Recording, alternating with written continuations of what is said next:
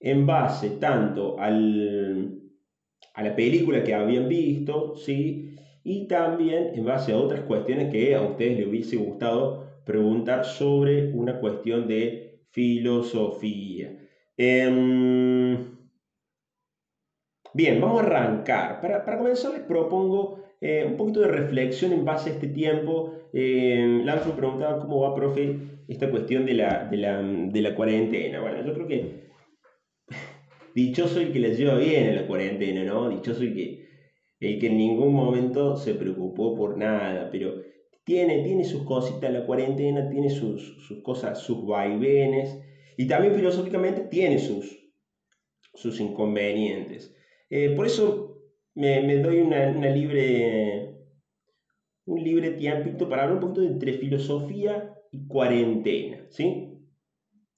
Eh, esto no es un tema mío, yo lo he venido pensando en tema de la filosofía y la cuarentena, pero hay, hay un filósofo que se llama Darío, un filósofo argentino, que trabaja sobre el tema de, de la cuarentena, que trabaja sobre el tema de, bueno, qué está pasando o qué nos está pasando dentro de estas cuarentenas y qué relación tiene esto con la filosofía. Ustedes seguramente en los trabajos eh, han podido ver el coronavirus desde la, desde la física, desde la química, desde la historia, desde la biología, pero no han tratado por ahí el tema de la cuarentena en, base.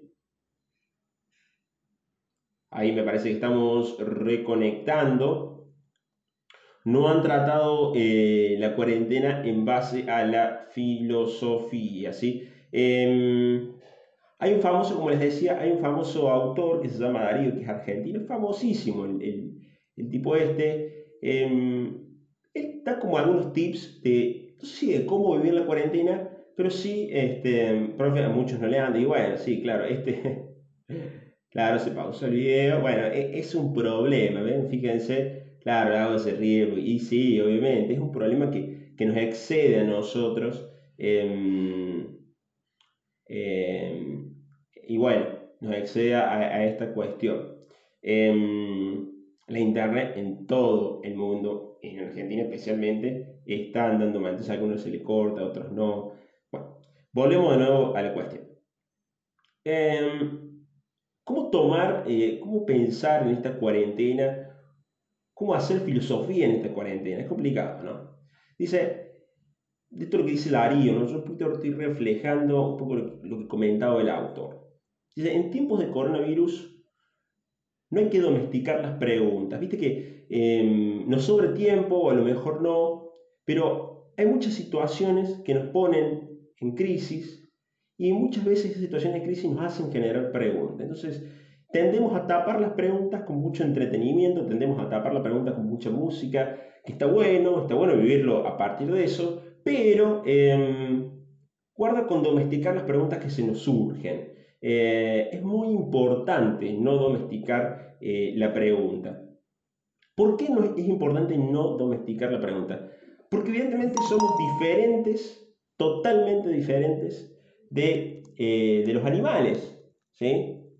Cuando digo totalmente, no me estoy refiriendo a que seamos extremadamente diferentes, pero sí tenemos una gran diferencia, que tenemos conciencia, que tenemos capacidad de pensamiento. Entonces, somos seres que nos damos cuenta de nuestra propia existencia. Eh, ahí la Cata pregunta si ya empezó. Sí, ya arranqué, Cata. ¿eh?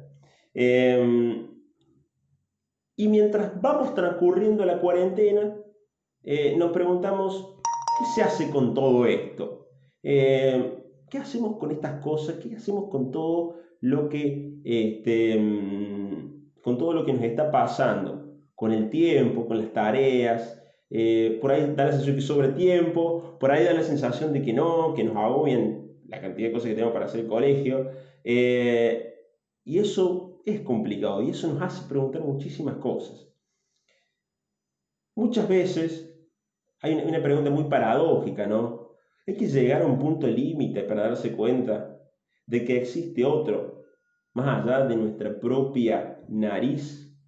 Eh, yo creo que hay algo que esta cuarentena nos hizo ver y es que muchas veces ya estábamos en cuarentena, es decir, cada uno ya estaba andando por su propio lugar, cada uno hacía la suya, cada uno tenía como sus propios proyectos. Eh, y esta cuarentena nos hizo ver más allá de nuestras narices. Esta cuarentena nos hace ver que hay otros que necesitan ayuda. Esta cuarentena nos hace ver que la solidaridad puede llegar a ser una de las pocas salidas o una de las pocas vacunas em, que se va encontrando o que se encontró. Fíjense, hay muchas vacunas, pero muchas veces la solidaridad em, puede ser una gran vacuna, ¿no? Compartir eso que a mí no es que me sobra, sino compartir lo que verdaderamente tengo, compartir lo que soy. Hay tres grandes orígenes de la filosofía, ¿sí? La primera es la capacidad de asombrarse. Esa capacidad de curiosidad sobre la realidad, de querer saber más.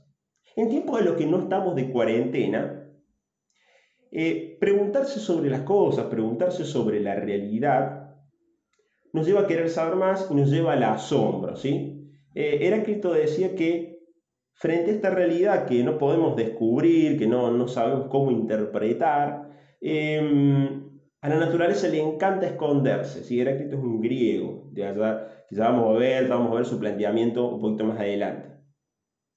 ¿En qué sentido? Hoy en día, hasta lo más simple se vuelve extraño. ¿sí? Eh, asombrarse significa por ahí eh, una pelea contra el sentido común. La filosofía tiene esa función, tiene la función de todo lo que va normal, de todo lo que va tranquilo, inyectar la pregunta, inyectar esa duda, por así decirlo, la duda filosófica, esa duda que nadie tenía previsto. Entonces, el mundo parecía que se manejaba muy bien con un sistema económico. Eh, hace un par de meses, ¿se acuerdan? Estábamos hablando eh, con el tema de la E, si la E va, si no va la E. Y hoy volvimos a lo esencial. Hoy nos dedicamos a, tratar algo que es fundamental, que es la salud. Entonces, hoy la pandemia hace que todo esté en crisis. Y se da lo inverso, se da la, la, cuestión inversa. El estado de extrañamiento pasa a ser lo normal. Antes era lo casual, lo, que se podía, eh, lo que uno tenía muy a menudo, entonces se hacía algunas preguntitas y bueno, y las tapaba las preguntas con, con actividades. Ahora la pregunta viene a mí. Ahora la crisis me toca de lleno. Entonces, eso que para mí era normal, termina siendo todo extraño. Entonces, ¿cómo administro mis tiempos? Em, ¿Cómo hago para reconectarme con mis amigos?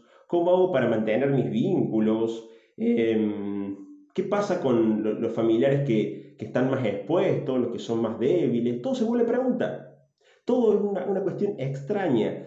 ¿Por qué? Porque la situación es extraña. Porque es un nivel de, de, vivencia, es un nivel de, de una época histórica en la cual eh, nunca antes se había pasado por esto. Entonces, lo normal se vuelve extraño.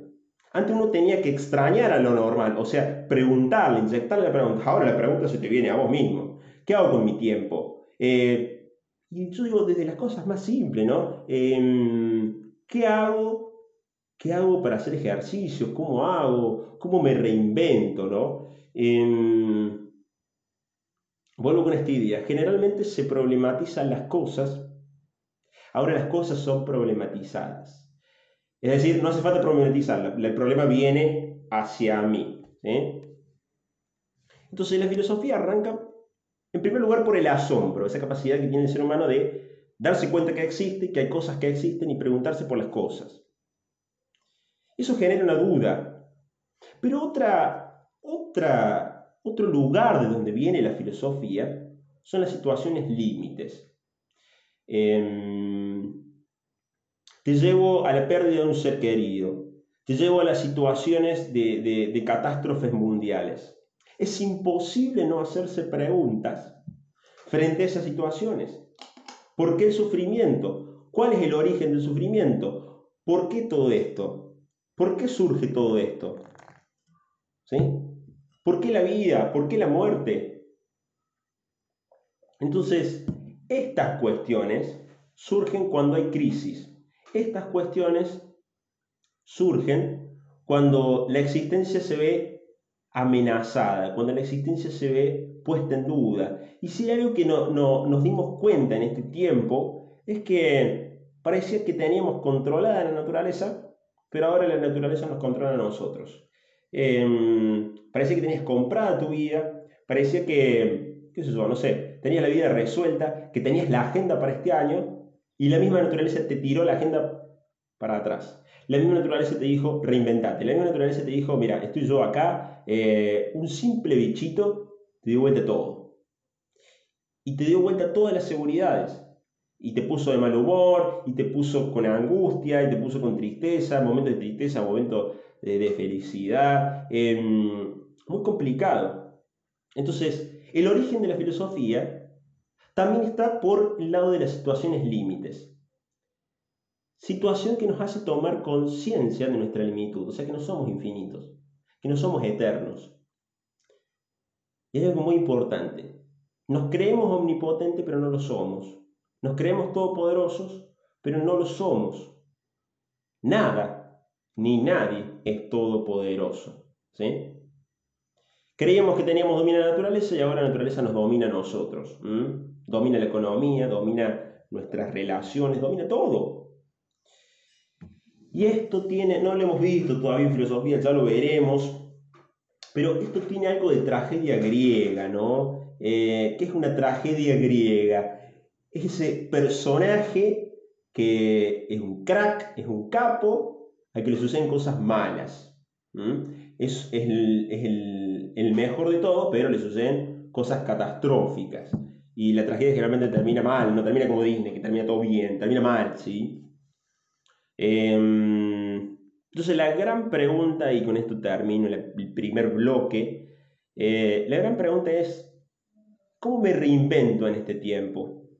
¿Cómo, cómo la paso? ¿Cómo, ¿Cómo paso este mal trago? ¿no? Em, ¿Me sobra tiempo? ¿No me sobra tiempo? ¿Qué hago frente a eso? Recién nosotros tuvimos un inconveniente para aquellos que se están uniendo. Em, bueno, para aquellos que están uniendo desde el Instagram, con, los chicos del sexto año tuvimos un inconveniente con Zoom, ¿no? Entonces eso, nos obliga em, a replantearnos, ¿esta aplicación sirve, no sirve? Em, ¿Este tipo de clases sirve? ¿No sirve este tipo de clases? Em, y muchos tienen su opinión. Ahora hay que tomar una decisión, ¿no? Muchos tienen su opinión, pero habrá que tomar una decisión. Y a muchos no les va a gustar la decisión. Pero alguien tiene que tomar la decisión. A muchos no les gustó la decisión de Alberto Fernández. Pero tiene que tomar la decisión. No estoy a favor de Alberto Fernández, ni, ni, soy fernandista, ni nada por el estilo. Pero el tipo tuvo que tomar una decisión. Ahora, buscó la mejor decisión o lo que pensaba que era mejor para todos. ¿sí? Entonces, ¿qué decisiones tomo yo de cara a esta crisis? Que se puede volver crisis con, mis padres, se puede volver crisis con mis hermanos, se puede volver crisis con mis amigos porque por ahí se malinterpretan los mensajes, ¿sí? Em, bueno, continuamos. Yo, me voy a dedicar ahora a responder preguntas que ustedes han hecho. Voy a ser un poquito más rápido en esto y con esto vamos a terminar. Em, voy a responder preguntas que ustedes mismos han hecho. Uh, la primera pregunta dice así, ¿cómo tenemos que vivir? frente a, todos los documentos que hemos, em, bueno, que hemos ah, eh, leído. Bueno, es una pregunta que, me, me, lleva a, como una ley, ¿no? Una pregunta que me lleva como que hay que tener, como que hay una norma. Y la verdad que no hay una norma para vivir. Uno va viviendo a medida que va pasando y buscando lo mejor a medida que va transcurriendo el tiempo, ¿sí? Otra dice, todos nacemos con una idea y con el tiempo aprendemos a filosofar bueno, em, en la antigüedad se creía que algunas ideas eran como innatas, o sea, de nacimiento.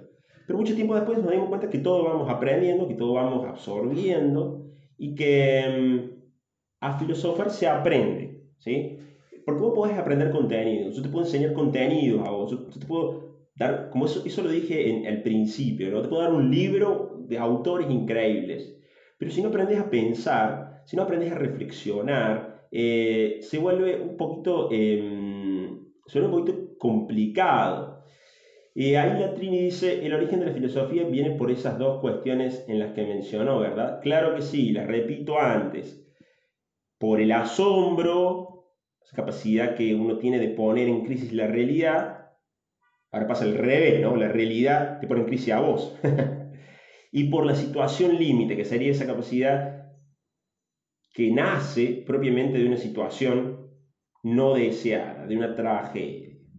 Bien, Em, todo el mundo aprende a filosofar, eh, todo el mundo filosofa, porque estas preguntas que yo les he hecho em, son parte de la, pregunta de, la filosofía. Em, no es cuestión de decir, bueno, a ver, soy filósofo porque, qué sé yo, porque me estudié cinco años una carrera. No, sos filósofo desde el día que tenías cinco años te preguntaste, ¿Por qué la flor nace de la tierra? Es una pregunta que nace de un razonamiento frente a una realidad y frente a la capacidad de asombro. Yo me acuerdo que, comento una experiencia personal, cuando, mm, cuando mi abuela se murió, tenía, tenía cinco años, em, lo primero que me pregunté frente a eso es, ¿dónde está la abuela? ¿Dónde se fue? ¿Por qué se fue? Esa pregunta, yo no era filósofo. No, no, me, no me hice una carrera de filosofía. Pero es una pregunta filosófica. ¿Dónde está la abuela? ¿Por qué se fue? ¿Por qué le pasó eso a la abuela? Es una pregunta de filosofía. ¿sí? Entonces, hay que tener en cuenta que esa pregunta es de filosofía. Y todos somos filósofos, aunque no lo sepamos. Em, ¿Qué nos priva de ser más libres? Bueno, acá está la cuestión de la libertad, ¿no? Eh, muchas veces la edad moderna, que vimos un poquito anteriormente, eh, creía que la libertad era hacer lo que quiera. No, la libertad no es hacer lo que uno quiere, ¿no? Em, la libertad es la capacidad de autogobierno personal. Es decir, eh, si vos tenés un vicio no sos libre. no, bueno, yo soy libre, sé yo, no sé, este, de de, fumarme 20 cigarrillos. Claro, pero ahí el cigarrillo te está, te está fumando a vos, por así decirlo. ¿ah? El cigarrillo te domina a vos, entonces no sos ningún libre. Eh, me, ah, yo soy libre de, morfarme 20 chocolates. Sí, si querés morfarte los 20 chocolates, pero el chocolate, ¿quién domina ahí? ¿El chocolate lo dominas vos o vos dominás el chocolate? ¿ah? Esa cuestión es complicada. Bien. Em, ¿Por qué necesitamos ser libres? no es que lo necesitemos, em, es una cualidad nuestra del ser, es la cualidad nuestra del ser humano. La libertad es, la es una capacidad del ser humano. Eh, la anhelamos, no es que la necesitamos, la anhelamos. Eh, vivimos con libertad, eh, porque a partir de la libertad puede venir la felicidad. ¿Cuál es la naturaleza del hombre? qué linda pregunta. ¿Cuál es la naturaleza del hombre? Bueno, indefectiblemente todos Dice, todos los hombres desean por naturaleza saber. Em, la naturaleza del hombre es totalmente diferente a la naturaleza del resto de las plantas, de los animales, esto es sabido. El hombre tiene la cualidad de tener conciencia, de preguntarse las cosas, eh, y ahí es como nace la filosofía, ¿no? Em, ¿Cuál es el principio primero y unificador de toda la realidad? Bueno, esa es una pregunta que la vamos a ver un poquito más adelante, ¿Por qué? Porque cuando entremos en los autores propiamente, em, vamos a ver que vamos a ver como 10 autores. Y cada autor tiene una propuesta de cuál es el principio o de dónde viene todo. Porque esa pregunta apunta es, ¿de dónde viene todo? Bueno, hoy decimos, bueno, sí, ¿qué onda? Viene del Big Bang todo. Bueno, pero ¿y el Big Bang de dónde viene? Creo que estamos filosofando, entonces no cabría tanto decir la respuesta de, bueno, viene de Dios que nos ama. No, no, no, no. Bueno, ¿de dónde viene todo? ¿Cuál es el origen de todo? Em, bueno, puede haber algo que realizó el todo, pero es complicado. ¿ah? Sigue las preguntitas. ¿Qué es la realidad? Eh, sin contar con datos científicos tangibles. Bueno, la realidad es lo que se presenta a primera vista, ¿no? Eh, yo creo que hay alguien que describe la realidad muy bien o que la pinta muy bien, que es de nuevo el NS que tiene 5 años, cuando vos tenías 5 años. Cuando preguntabas, ¿por qué esto? ¿Por qué esto? Y tu papá ya estaba como harto de, de, responderte por qué, por qué, por qué. Em, te decía, Bueno, la realidad es esta, ¿sí? ¿Por qué esto? Cuando vos preguntas por qué esto, estás preguntando por la realidad. Estás preguntando porque por lo que ya vamos a ver un poquito más adelante, por la esencia de las cosas. Es decir, ¿qué es esto? Si vos no conocieras esto, yo te preguntaré, ¿qué es esto? ¿Por qué? Porque no conoces la esencia de esto. Ahora yo te digo, es un mate, voy a decir, ¿para qué sirve? Para tomarme unos ricos matecitos eh, bueno, vos le encontrás la función, le encontrás la esencia. ¿Cuál es la verdad que tienen los mitos y la filosofía?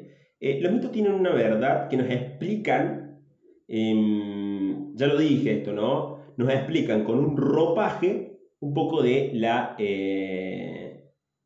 Muy buena pregunta, Rodri, ya voy con vos, déjame terminar esta idea. Em, los mitos tienen una verdad, yo lo expliqué al principio, ¿no? Una verdad con un ropaje que se presenta a partir de, de, ese ropa. Eso, a ver, no sé.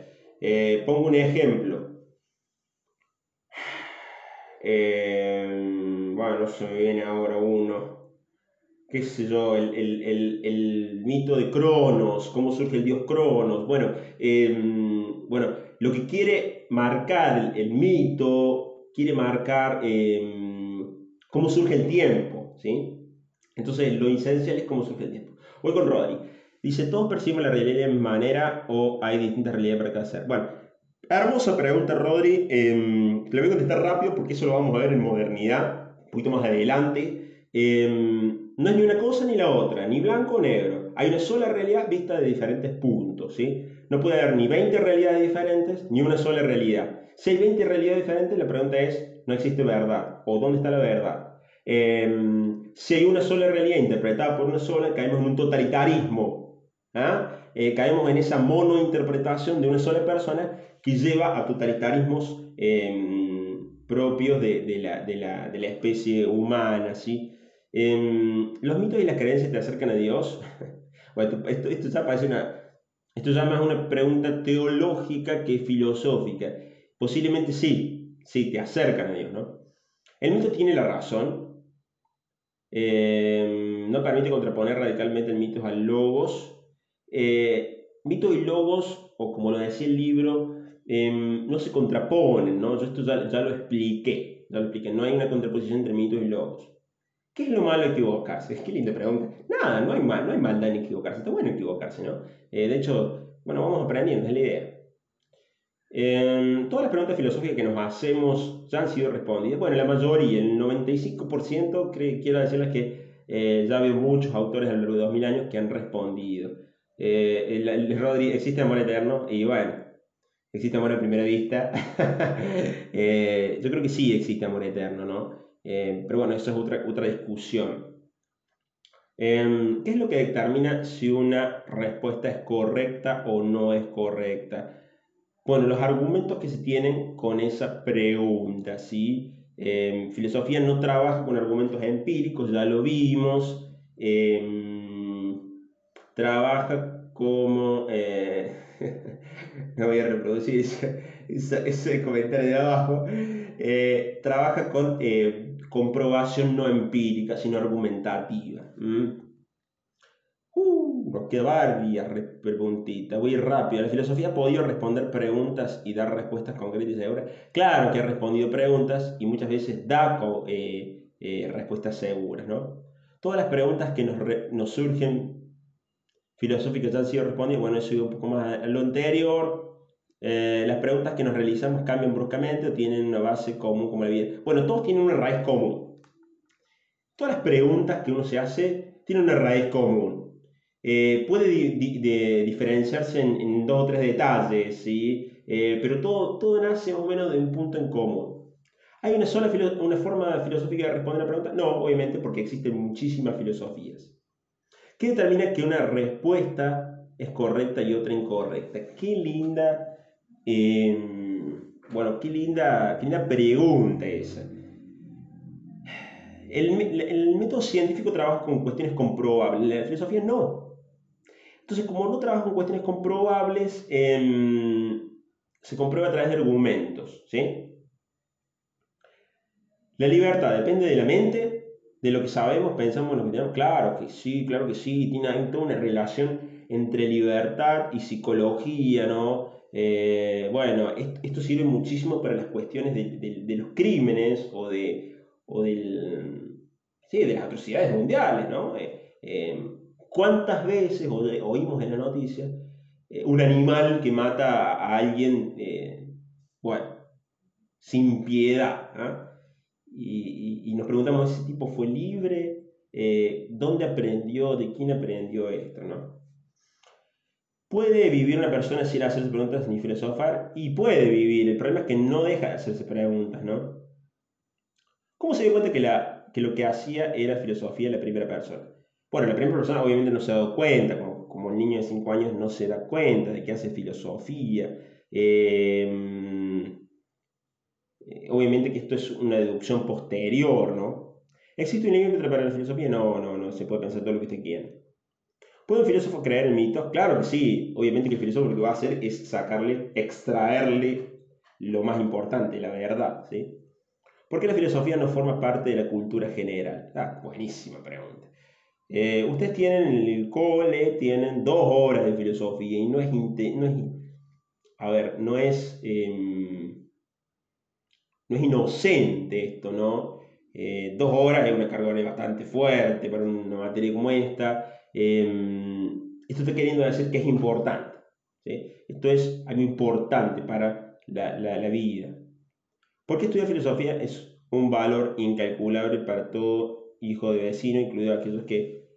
Bueno, porque te puede ayudar a pensar, ¿sí? Estudiar filosofía nos ayuda eh, a pensar, a cuestionar, esto nosotros no lo veíamos. ¿Por qué es el tipo de formación más clarificadora que existe? Bueno, no sé si diría que es la más clarificadora, que clarifica seguro, pero no sé si la más. Eh, esto de, a mí no me gusta esto de andar haciendo competencia entre, entre a ver quién es mejor, la ciencia, la filosofía. No, son conocimientos que hacen falta, que todo el mundo necesita. Eh, y que ayudan a comprender mejor la realidad. Porque está bueno ver que el agua hierve a 100 grados, pero cuando vos te preguntas por qué la muerte, o por qué hay que vivir, o qué, qué sentido tiene vivir, eh, la ciencia se corre, ¿me entendés? Necesitas otro tipo de saber. Entonces no es que uno, no están, no jugando carrerita, eso es lo que vos. Eh, a las personas nos hace vivir mejor y con más libertad la filosofía. Claro que sí, obviamente, porque te ayuda a comprender mejor por qué vivís, para qué vivís, cuál es el fin de todo. ¿Por qué filosofan algunos? Bueno, algunos tienen más tendencia a filosofar que otros, ¿no? ¿Qué conseguimos a través de la filosofía? Obviamente, sabiduría. Sabiduría y capacidad para transformar la realidad. ¿Por qué es importante entender su mensaje? ¿Por qué merece la pena? Por esto, porque te ayuda a conocer un poquito más la realidad, pero además te ayuda a transformar esa realidad.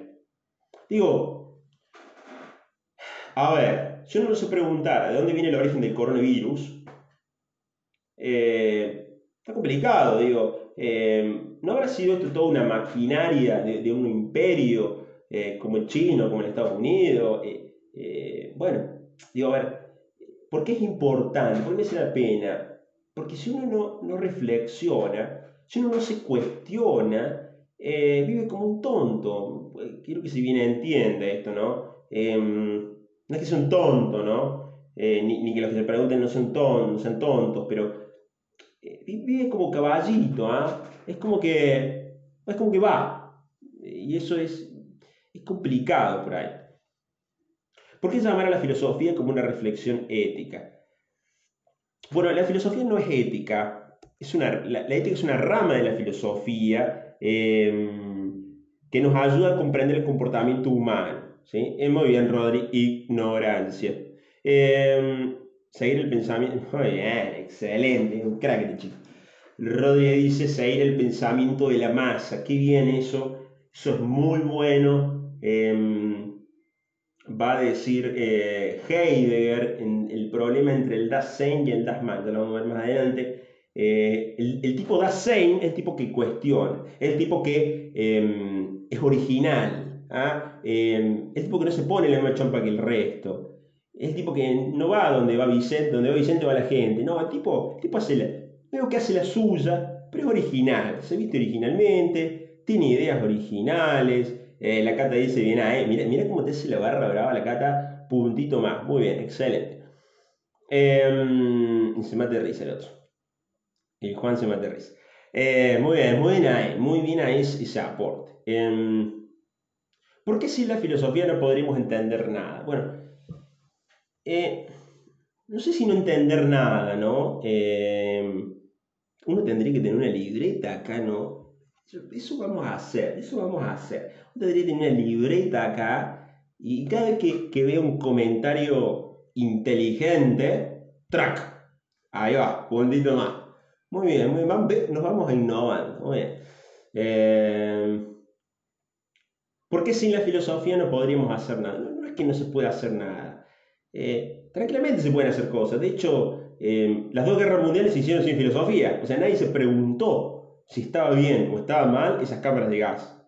Eh, y si se lo preguntaron, lo, llevaron de lado, lo sacaron de lado. ¿no? entonces uno puede vivir como caballito, la ignorancia. voy a llevar un tema espinoso, ¿no? Esta cuestión de, Se nos está yendo el tiempo, chicos. Eh, esta cuestión de... Se me fue leer. Bueno, sí, se me fue. Eh, ahí, leí un comentario ahí y se me fue la idea. Em, vamos con la otra pregunta. El texto dice que la filosofía nos sigue hablando a través del tiempo. ¿Por qué? Es muy bueno esto. Esta pregunta es muy buena. Em, la filosofía no es lo mismo que, eh, que las ciencias empíricas, ¿sí? Em, usted en la ciencia empírica tiene un conocimiento que avanza, entonces, ¿qué es eso? No sé, eh, de repente teníamos el agua que hierve a 100 grados, sale otra teoría, ¡pum!, quedó descartada. Em, en la filosofía, cada pensamiento, cada aporte que hacen los autores, no es descartado, porque hace una interpretación de la realidad em, muy particular. Y a lo mejor lo más importante en esto sea que cada filósofo va contribuyendo a la verdad. ¿sí? Em, porque si no nos quedaríamos con un filósofo o con el último filósofo, eh, pero es una visión de la realidad. Que eso es lo que muchas veces la filosofía en la época la época contemporánea, ella quería decir, bueno, no, esto acá, metafísica, tiramos para el otro lado. Eh, y no, no, no, no. A ver, hay algo de verdad en cada teoría. Entonces es muy importante que cuando vayamos avanzando a lo largo del año, vos te quedes con un poquito de cada teoría y armes tu teoría propia. Em, no la teoría de de, Tales, no la teoría de Neximandro, no la teoría de Platón, tu teoría, eh, que es lo que te va a dar la clave o la llave de interpretación para la realidad. ¿sí? Eh, Juan González dice, seríamos como que la filosofía es una ciencia acumulativa. Claro, bien, bien, bien. Yo te voy a dar, eh, Juancho, yo te voy a dar la imagen de una sinfonía, ¿no? Eh, la, realidad no se interpreta. Bien, Juan, puntito más ahí. Voy a anotarlo acá. Em, la filosofía no, se no es monointerpretativa. Em, no se interpreta con un solo instrumento.